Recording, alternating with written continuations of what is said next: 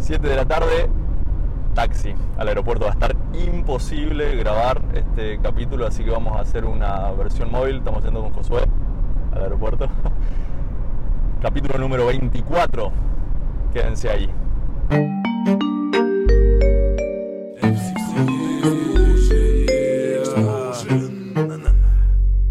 Голова как булава, как маятник из молота Кивает под бинток, пока пока тело молодо А что еще делать-то? контакте с языком, а вот оно как Как лес ломаю, чисто по паскалю Давление, хопа, вуаля Mira, innovaciones, вуаля, y si железок, tenemos ломаю, так и ты. 10 casos como Mercado Libre Это en- тупо понты и ночи Эй, это есть истина Сила слова такова, humanidad словно в лоб стена van a estar Словно пушка menos на trabajo голову físico. Тело Salió viaje, no quiero decir relámpago porque relámpago no es, pero tenemos que ir a, a Santiago de Chile a trabajar.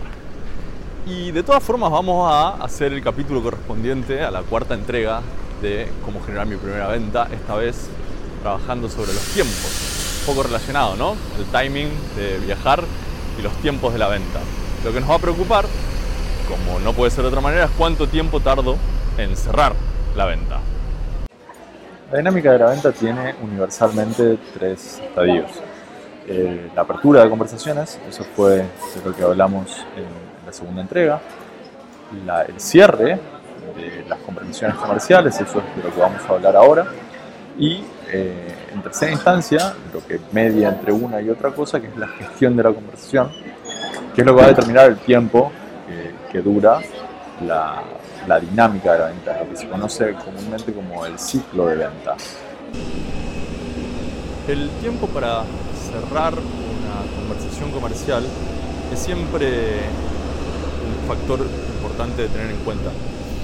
Cuando una conversación se abre con mi mecanismo que yo encontré para abrir conversaciones y que y lo pude sustentar, luego obviamente va a pasar un tiempo de conversación hasta que esa conversación comercial se va a cerrar. Ese espacio no puede jamás quedar abierto. El veneno más grande para un emprendedor es tener una conversación comercial abierta. Y lamentablemente también es una de las cosas más comunes, tener conversaciones comerciales abiertas, no terminan nunca, años.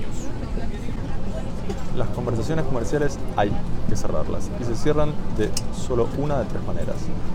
O me dicen que sí, o me dicen que no, o averiguo cuándo puedo volver a tener una conversación que pueda terminar en sí o no. Es decir, una conversación comercial se cierra si me compran, si me dicen que no me van a comprar, o si me dicen hablemos en diciembre. Es sensible ese tema, porque yo como que no quiero forzar a que en una conversación comercial me digan que no. Y eso es totalmente entendible. Lo que sucede es que las más de las veces lo que yo estoy tratando de forzar es que me digan que sí, no que no y a veces corro el riesgo de que me digan que no. El punto es que cuanto más tiempo pase con la conversación abierta, menos tiempo tengo para poner foco en conversaciones comerciales que sí podrían terminar en sí.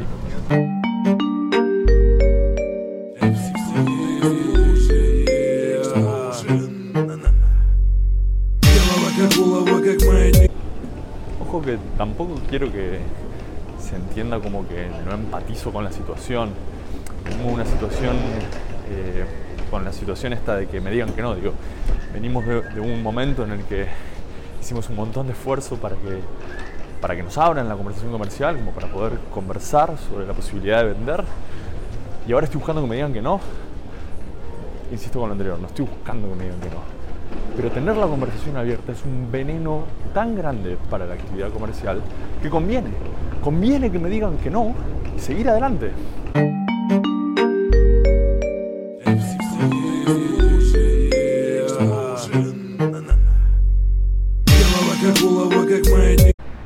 Y no quiero sonar como. No quiero sonar como un disco rayado o, o repetirme hasta el cansancio en algo que ya estamos cansados de escuchar, vale la redundancia.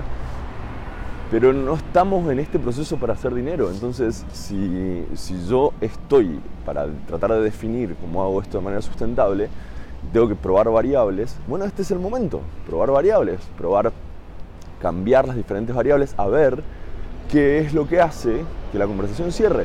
Y ciertamente el precio va a ser una de esas variables. El precio va a ser una de las cosas que me digan que sí, pero van a existir, como vimos en el capítulo dedicado a lo mismo, un montón de otras cuestiones que pueden hacer que me digan que sí. Yo tengo que estar concentrado en que ganar dinero en este caso no es mi prioridad. Mi prioridad es encontrar esa manera. Después tengo que hacer el, trabajo intelectual de qué me sirve y qué no me sirve. Pero de nuevo, no estoy acá para ganar dinero, estoy acá para averiguar cómo hago para vender sustentablemente. Los que hayan notado que se me tomó un poco la voz, y son los detallistas, eh, sí, estoy bastante perjudicado entre anoche y hoy fue difícil los que están acostumbrados o, los que tienen a disposición la herramienta marketing digital, que recuerden que son todos, pero los que ya lo hayan hecho, esto en el, marketing digital se suele llamar A-B testing, donde yo pongo dos opciones para ver cuál de las dos funciona mejor con el público, ya sea gráfica, de precio, de nombre, de copywriting. Bueno, es exactamente lo mismo. Para todas las variables de cierre va a haber un límite que yo voy a, no, no voy a poder cruzar. Para la variable de cierre precio, por ejemplo, yo puedo bajar el precio hasta cero. No le puedo pagar a la gente. Pero hasta dónde puedo aumentar el precio también es algo que me gustaría averiguar. Y por eso es importante tener muchas conversaciones, cosa de, además de poder ofrecer precios eh, un poco más bajos, ofrecer precios que sean eh, más interesantes para mí, que sean eh, más rentables para mí, y ver si hay un mercado para eso, porque a veces simplemente tocando el público con el que estoy hablando, eso se puede, se puede dar. La variable tiempo de entrega es otra, otra cuestión. Más que entrega inmediata, es, a veces es difícil. Predecir el comportamiento del cliente a veces es difícil, pero a veces eh, es posible cuando mis, mis herramientas o el valor que yo estoy tratando de agregar es digital, a veces se puede hacer. Encontrar eh, ese lugar en donde la cosa empieza a funcionar de manera sustentable no quiere decir que yo tenga negocio, recordemos. Yo puedo de todas formas estar en una situación en la que mi proyecto no da ganancias. Y de ahí veré si trabajo o, no trabajo con el costo. Ahora sí, con la voz completamente la miseria. Probar. Probar, probar, probar. Probar, probar. En algún momento vamos a encontrar el precio que funciona, en algún momento vamos a encontrar el tiempo de entrega que funciona. En algún momento vamos a encontrar la característica que hace que nos compran nosotros. Y entonces empezamos a trabajar. Hacer el test de las variables de cierre es algo súper antiintuitivo. A nadie le gusta hacerlo. A nadie le gusta sentir que está vendiendo por debajo del precio. A nadie le gusta sentir que tiene que forzar el producto porque si no, no me compran. Y si uno tiene un perfil demasiado técnico, hasta siente que le está mintiendo a la gente. Porque le estoy vendiendo por un precio que no es. El punto es que no sabemos muchas de estas variables cómo funcionarían y cómo no funcionarían hasta que las probamos. Esto es una etapa de experimentación y hay que vivirla como tal. Bueno, ahora sí, fin de un día largo, no me queda voz, no me, no me queda voz. Esto sale todos los martes y viernes. veremos si me queda garganta para, hacerlo el, próximo capítulo.